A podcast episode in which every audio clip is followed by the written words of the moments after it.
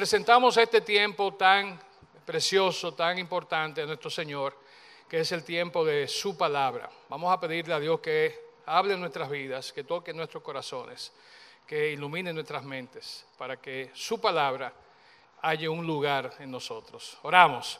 Padre bendito, te damos muchísimas gracias, Señor, por el privilegio de estar aquí en esta mañana. Y sobre todo ahora, Padre, pedimos que tú, a través de tu Santo Espíritu, Señor, que mora en nosotros, que está en este lugar, Señor, sea quien conduzca, Padre, tu palabra que va a ser traída en esta mañana, Señor. Pedimos una bendición especial para nuestra hermana que va a traer el mensaje en el día de hoy, Señor. Pedimos que tú la uses con poder para que sus palabras, que son tus palabras, Señor, porque vienen de tu libro, Señor, puedan encontrar un lugar en nuestros corazones y en nuestras mentes y que ayuden, Señor, para transformar nuestras vidas. Señor, pedimos todo esto, dándote las gracias en el nombre de Cristo Jesús. Amén. Antes de pasar con el mensaje, vamos a ver esto.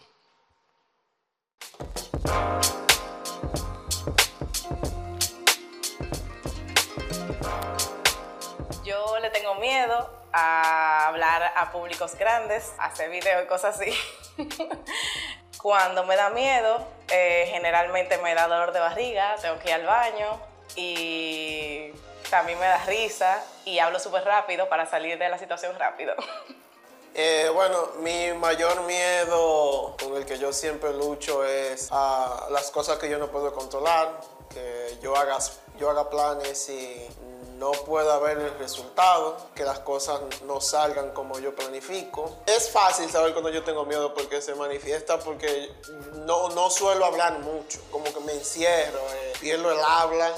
Mi mayor temor o uno de mis mayores temores es subirme en un avión. Me aterra, trato de no beber ni comer nada para no ir ni a baño ni pararme a nada. Eh, mi mayor temor uh, o a lo que más le tengo miedo es un poco extraño, porque yo le tengo miedo a soñar. Cuando me da miedo yo simplemente me encierro o me pongo triste, pienso mucho en las cosas, le doy mucha vuelta a las cosas. Así es que se manifiesta mi miedo. La decepción. Decepcionar a mi familia, mayormente a mi padre, porque ellos no se merecen ese tipo de cosas, no se merecen, es lo que siento, que no merecen que yo lo decepcione, porque ellos dieron mucho por mí, mi padre mayormente también. Mi padre trató de esforzarse por darnos una buena educación, entonces ese es uno de mis, mayores temores, decepcionar a mis padres. ¿A qué yo le tengo miedo? Era difícil. Pero bueno, yo creo que le tengo miedo, pase lo que yo esté pasando, ya sea que sea a través de deuda o problemas familiares o problemas conmigo mismo. Yo olvide la dependencia del Señor. Creo que se manifiesta que cuando tengo ansiedad, quiero picar, quiero comer muchas cosas. De por sí me gusta comer.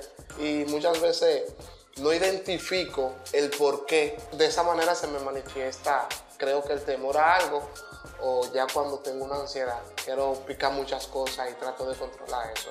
Bueno, uno de los miedos que yo tengo es el miedo a los lagartos. La manera en que se me manifiesta, bueno, cuando yo lo veo yo pienso que me van a volar encima.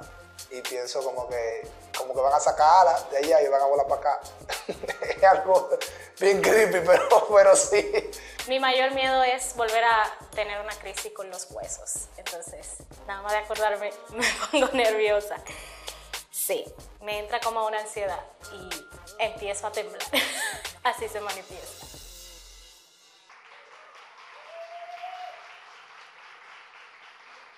Buenos días, que el Señor les bendiga. Qué bueno estar aquí en la mañana de hoy y poder compartir con mi comunidad muy amada. Así que le doy gracias al Señor eh, por eso. Y quiero antes de iniciar dar gracias a los hermanos que, a este grupo que fue valiente y pudo compartir con nosotros sus miedos, como vieron en el video que acaba de pasar.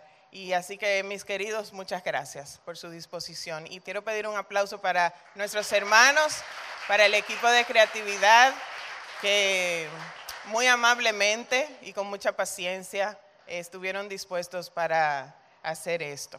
Y como se habrán dado cuenta, hoy vamos a estar hablando de miedos y del miedo como, como tal.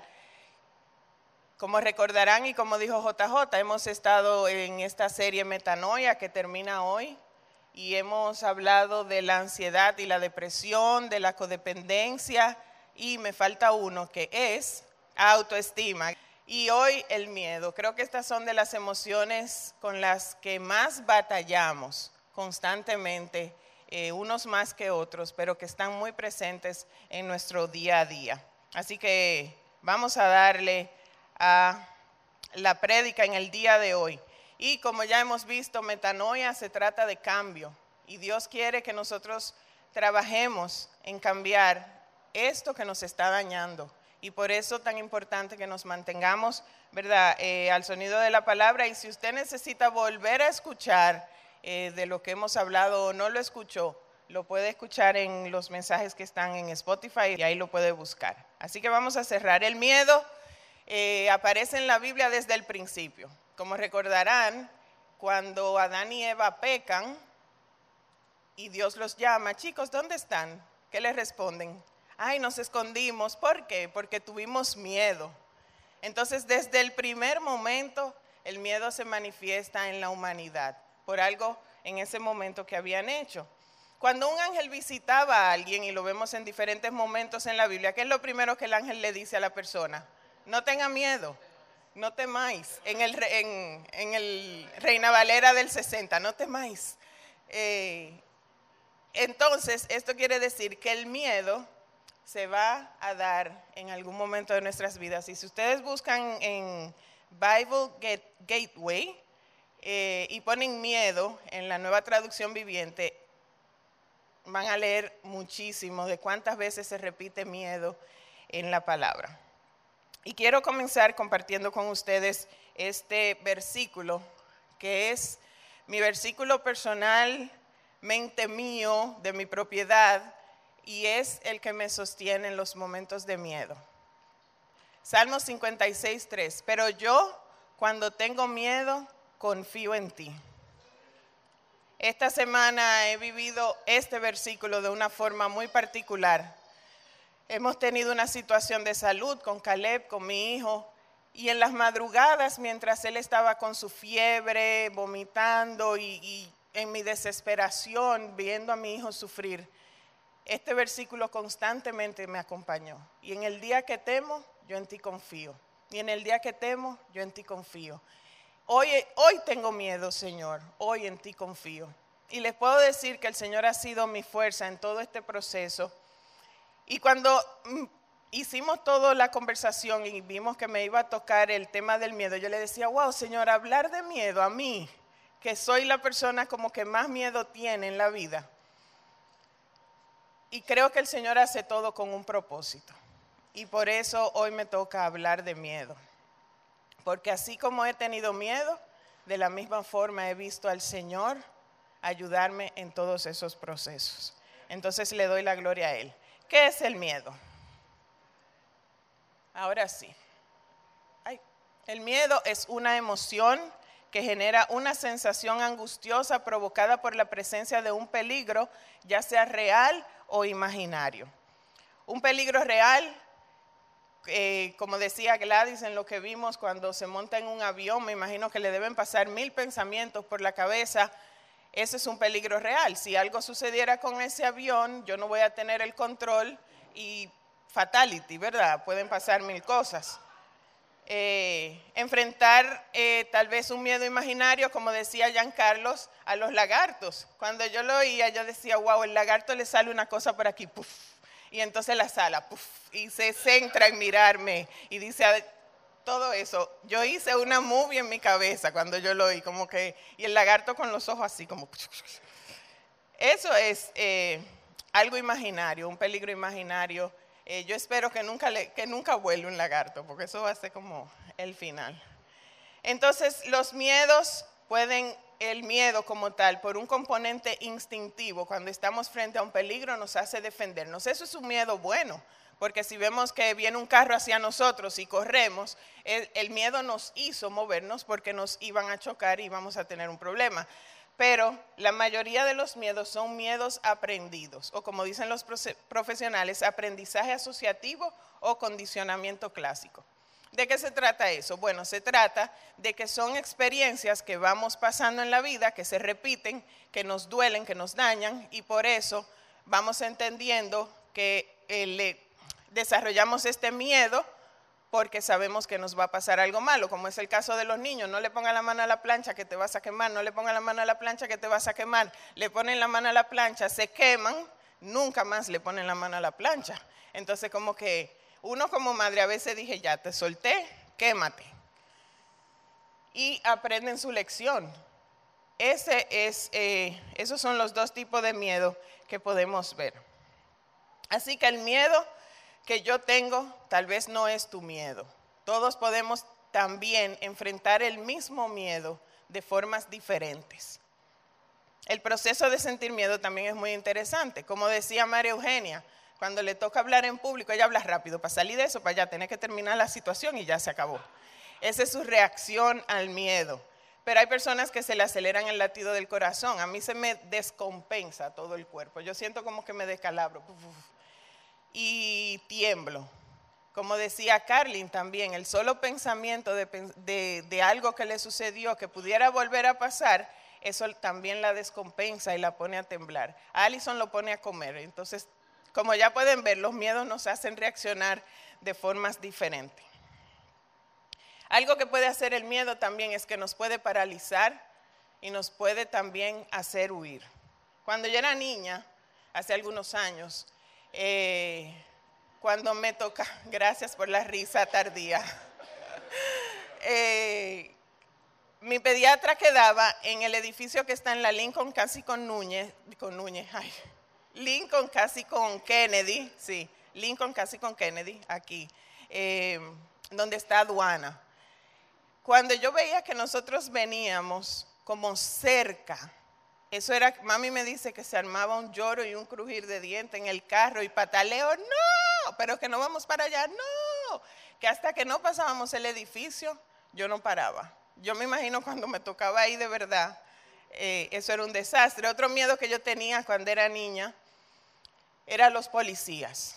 Yo veía a un policía y me daba un pánico, un terror me escondía detrás de mis padres, yo le hacía un show, no los podía ver. Y ellos como, ay, mi niña, no, no te... No, era grave. Ahora yo entiendo de dónde viene el asunto, pero ese es otro tema para otro día, ¿verdad? Para que no vaya a hacer cosas.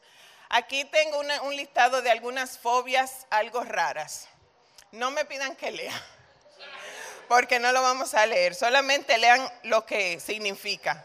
La primera es el miedo al número 666, exacocio y ex algo. La santofobia, que es el miedo al color amarillo. La turofobia, que es el miedo al queso. Al queso. La crematofobia o cremotofobia, que es el miedo al dinero. ¿Quién tiene miedo al dinero?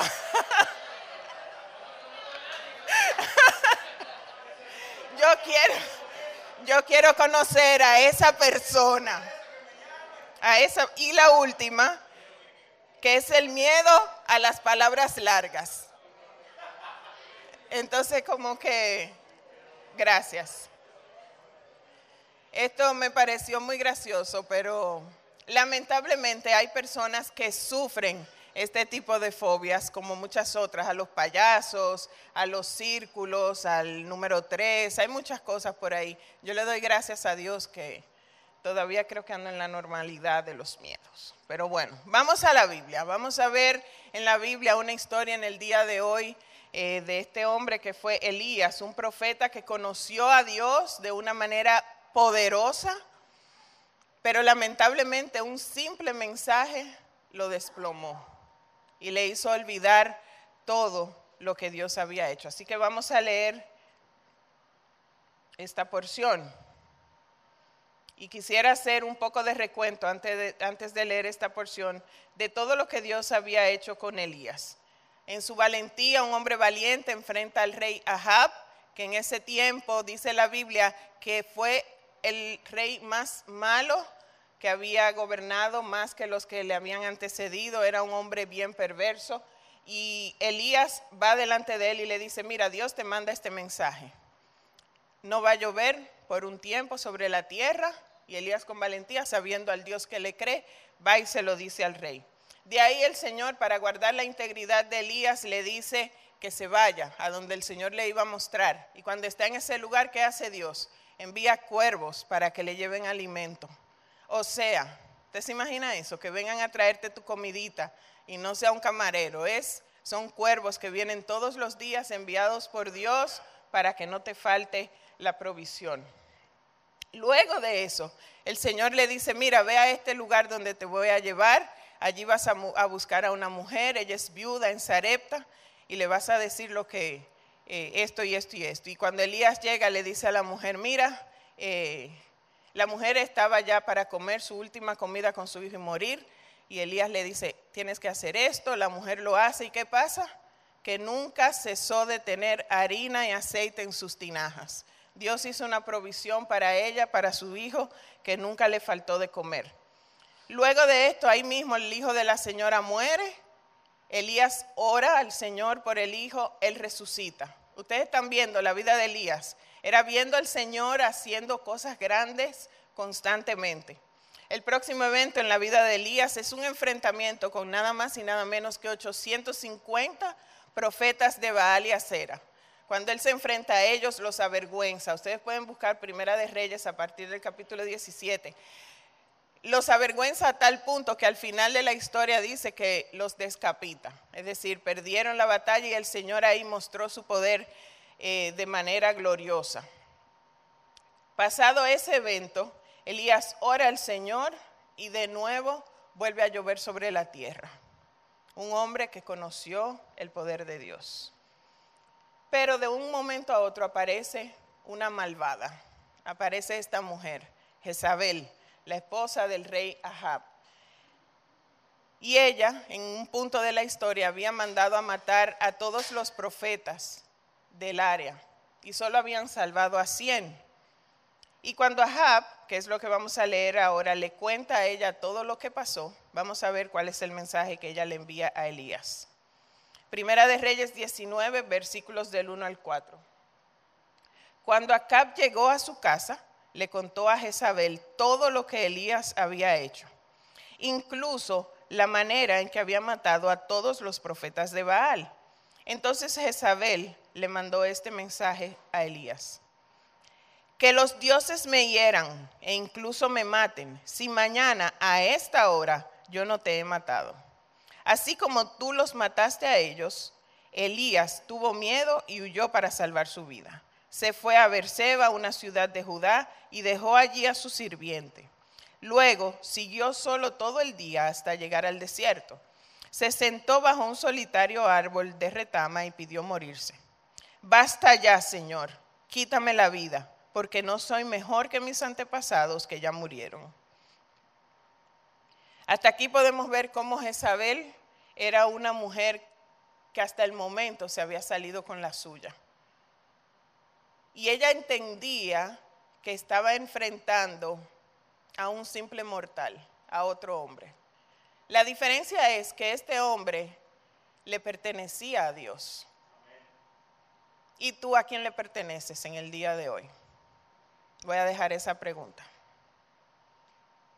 Estas palabras bastaron para que Elías se desplomara, se deshiciera y quisiera huir. No solamente quisiera huir, le dijo a Dios, quítame la vida. Y nosotros, al igual que Elías, recibimos muchos mensajes en diferentes momentos. A veces nos lo imaginamos. ¿Y qué pasará si me despiden del trabajo? ¿Y qué va a pasar si no se me da este negocio? Hay chicos que dicen, ay, si la jevita me dice que no. ¿O no? Y si la beca a la que yo he trabajado tanto para conseguir me dicen que no. Yo no sé cuál es el desenlace de todo eso que puede estar pasando por nuestra mente. Como esto hay muchas otras interrogantes.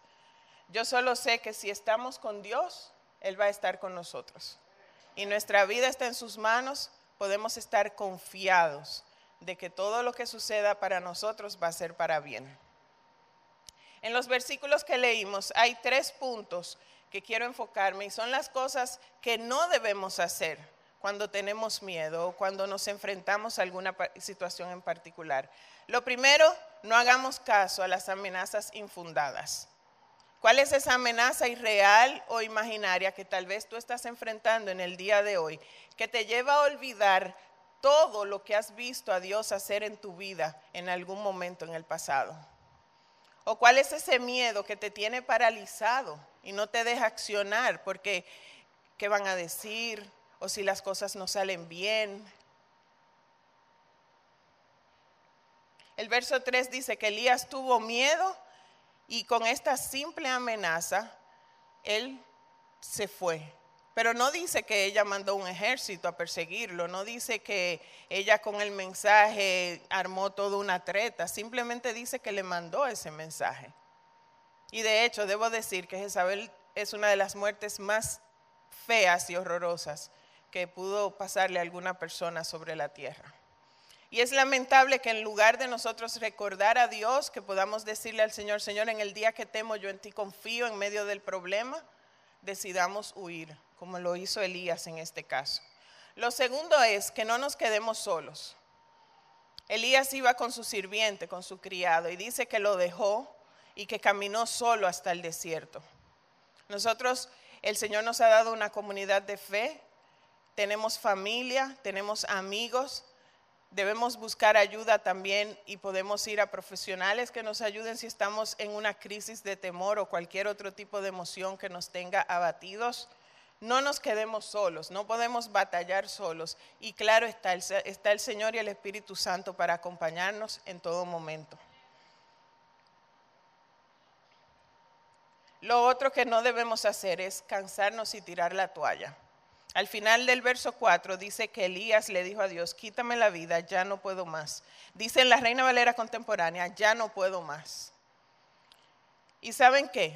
Es mentira, que todo se acabó. Si el Señor nos tiene a nosotros aquí en el día de hoy, si tú estás aquí hoy, en medio de tus situaciones, en medio de una enfermedad, en medio de deudas, en medio de crisis, Dios tiene el poder para trabajar en tu vida. Y Dios tiene el poder para hacer que esos miedos y ese miedo que te esté haciendo reaccionar de la forma que sea pueda desaparecer. Así que no se acabó. Eso no es verdad. Quiero que leamos este pensamiento. Porque nuestra lucha no es contra carne y sangre, como le pasó a Jezabel. Ella pensaba que se estaba enfrentando a un hombre. Nuestra lucha es contra muchas huestes de maldad que están buscando separarnos del amor de nuestro Dios. El miedo es un, nos pasamos ahí, no es eso. Bueno, el miedo es un recurso que el enemigo puede utilizar para paralizar nuestras vidas, para alejarnos de la comunidad o de la voluntad de Dios. Enfrentarnos a nuestros miedos nunca es fácil, pero sí podemos pedirle al Espíritu Santo que escudriñe nuestro interior a ver de dónde salen esos miedos y si son parte del plan del enemigo para atormentarnos y distraernos. En las últimas semanas, como ya han mencionado eh, otros domingos, en el mixto, en el discipulado mixto, estamos leyendo un libro para tener emociones saludables, espiritualmente, emociones espiritualmente sanas. Entonces, una de las cosas que el autor refiere es que debemos identificar de dónde viene eso. Si usted está batallando con miedo, es muy importante que se detenga y piense. No queremos enfrentarnos a veces a eso porque nos va a doler, pero es bueno que nos enfrentemos porque eso nos va a traer libertad. ¿De dónde viene este miedo? ¿Por qué ocurre eso en mí? ¿Es un miedo por un peligro? ¿Es un miedo que el enemigo está poniendo en mi vida para que yo no avance en lo que el Señor tiene para mí? ¿O es un miedo que yo simplemente me lo estoy imaginando? Al momento que identifiquemos la procedencia del miedo, vamos a poder entonces actuar en consecuencia y así encontrar las soluciones que necesitamos. ¿Qué sí hacer cuando tenemos miedo? Si me ayudan los chicos, gracias. Lo primero que debemos hacer es correr hacia Dios. Creer lo que dice su palabra y agarrarnos de ella y orar al Señor para que nos ayude. Lo segundo, buscar ayuda. Buscar profesionales en el área, buscar fa- nuestra familia, amigos en la comunidad de fe, pero no hacer como hizo Elías, que caminó solo, que se quedó solo. No debemos quedarnos solos, debemos buscar ayuda. Otra cosa que tenemos que hacer es continuar. No es verdad que todo acabó. En el Señor podemos reiniciar. Y si estamos un poco estancados, podemos comenzar a avanzar de nuevo. Hay una porción en el Salmo 27.1, este versículo que dice, el Señor es mi luz y mi salvación. Entonces, ¿por qué habría de temer? El Señor es mi fortaleza y me protege del peligro. Entonces, ¿por qué habría de temblar? El miedo tenemos que enfrentarlo desde un lugar seguro. No podemos enfrentar el miedo desde el mismo miedo. ¿Y cuál es nuestro lugar seguro? Cristo. Como dice el salmista aquí, el Señor es mi luz y mi salvación. Él, él entendía y sabía quién era Dios para él. ¿Por qué voy a temer? Su lugar seguro. Él está actuando desde donde debe actuar. Él no está actuando de, ay, tengo miedo. Y la Biblia dice que Dios es luz y es salvación. Pero no es luz y salvación para otros, es luz y salvación para mí. Y yo tengo que entender eso, apropiarme de eso y que se haga una realidad en mi vida. Y a partir de ahí entonces yo actuar, pero no actuar desde las desde los impulsos o, o desde las cosas que me pasan por el miedo. Dice Craig Rochelle en el libro Gana la guerra en tu mente que una mentira que se cree como si fuera verdad afectará tu vida como si fuera verdad. Y muchos hemos creído muchas mentiras por mucho tiempo. Y Dios quiere que soltemos todo eso, que soltemos esas cargas que nos han impuesto, que son mentiras, y que comencemos a vivir desde la verdad. Termino leyendo el Salmo 56 del 1 al 4, en donde está el versículo del que hablé al principio, en el día que temo en ti confío. Dice el verso 1, oh Dios, ten misericordia de mí, porque la gente me acosa, porque tengo un montón de problemas. Mis enemigos me atacan todo el día. Señor, tengo pensamientos que no me dejan ser. Los que me calumnian no dejan de acosarme y muchos me atacan descaradamente. Pero cuando tenga miedo, en esta versión el salmista lo está diciendo como a futuro. Yo estoy aquí, ahora no tengo miedo, pero cuando tenga miedo, en ti voy a poner mi confianza. Alabo a Dios por lo que ha prometido. En Dios confío. ¿Por qué habría de tener miedo? ¿Qué pueden hacerme unos simples mortales? Si hemos decidido poner nuestra confianza en Dios, no quiere decir eso que vamos a salir pecho abierto arriba de los carros. Oh, mira, no me van a nada porque Dios está conmigo. No. Es que realmente nos detengamos a pensar, a examinarnos, a ver a dónde estamos, dónde está nuestra confianza, dónde está nuestra esperanza. Y que a partir de ahí actuemos desde el lugar apropiado que es Dios. Yo siempre me he imaginado el miedo como algo diminuto, pequeñito, que le da un reflejo de una luz y se ve esa gran sombra. Nosotros lo que vemos es la sombra de eso que nos quiere atacar. De hecho, tuve una experiencia una vez, un sueño de alguien en mi vida que por mucho tiempo me, causaba miedo. Y en ese sueño, esa persona, yo la vi como que era un tigrito pequeñito. Y como que era una gente grande y de un momento a otro se fue haciendo en el sueño pequeñito, pequeñito, hasta ese día le tuve miedo. Porque entendí que era solamente boca, que eran gritos. Era la sombra de algo pequeñito que me tenía aterrorizada. Quisiera que oremos en el día de hoy recordando lo que debemos hacer cuando tengamos miedo. Correr a Dios, buscar ayuda y continuar. Si estamos aquí hoy, es porque esto no se termina todavía. Eso lo sabe Dios cuando se termina. Si estamos aquí hoy es porque Dios quiere que le conozcamos, que conozcamos su poder, que le conozcamos en toda su plenitud. No nos desanimemos. Si tenemos miedo, confiemos en el Señor. Una de estas noches, eh, ya para cerrar, Caleb no podía dormir y estaba muy angustiado. Y yo le dije, ven, te voy a leer la Biblia. Y debo terminar diciendo que se durmió como a los dos minutos. Yo seguí leyendo la Biblia.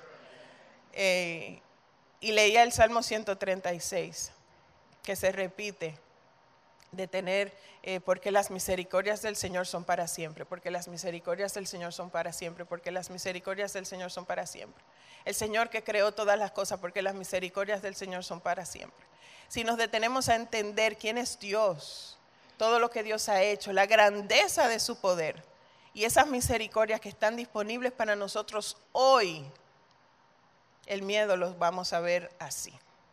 Y vamos a poder continuar avanzando, avanzando, avanzando hasta que el día que el Señor venga. Vamos a orar. Padre, te damos muchas gracias en el nombre de Jesús porque tú estás con nosotros, porque no estamos solos, porque nada nos puede separar de tu inmenso amor para con cada uno de nosotros.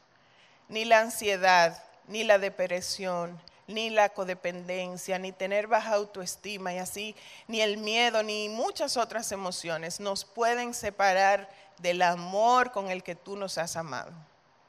Señor, que en el día de hoy junto a mis hermanos podamos poner nuestra confianza en ti si necesitamos buscar ayuda, que busquemos ayuda. Señor, pero que continuemos creciendo en conocerte a ti. Que continuemos agarrados de ti, Señor, en esta aventura que es la vida que nos ha tocado vivir y tú estás con nosotros y por nosotros. Te quiero pedir por las personas que en el día de hoy están aquí, están enfrentando muchas batallas, muchos miedos, muchas amenazas, ya sean reales o imaginarias. Señor, yo te quiero rogar en el nombre poderoso de Jesús que tú les asistas, que tú vayas a sus corazones, que tú, Señor, los toques y que puedan sentir tu abrazo y saber, Señor, que no están solos y que esto no se ha terminado, porque tú eres Dios que reinas y tu reino es para siempre. Gracias por nuestra comunidad, gracias por nuestros hermanos, gracias por nuestras familias. Ayúdanos a continuar mirándote a ti por sobre todas las cosas y que podamos decir confiados, en el día que temo, yo en ti confío. Gracias Señor, en el nombre de Cristo Jesús. Amén.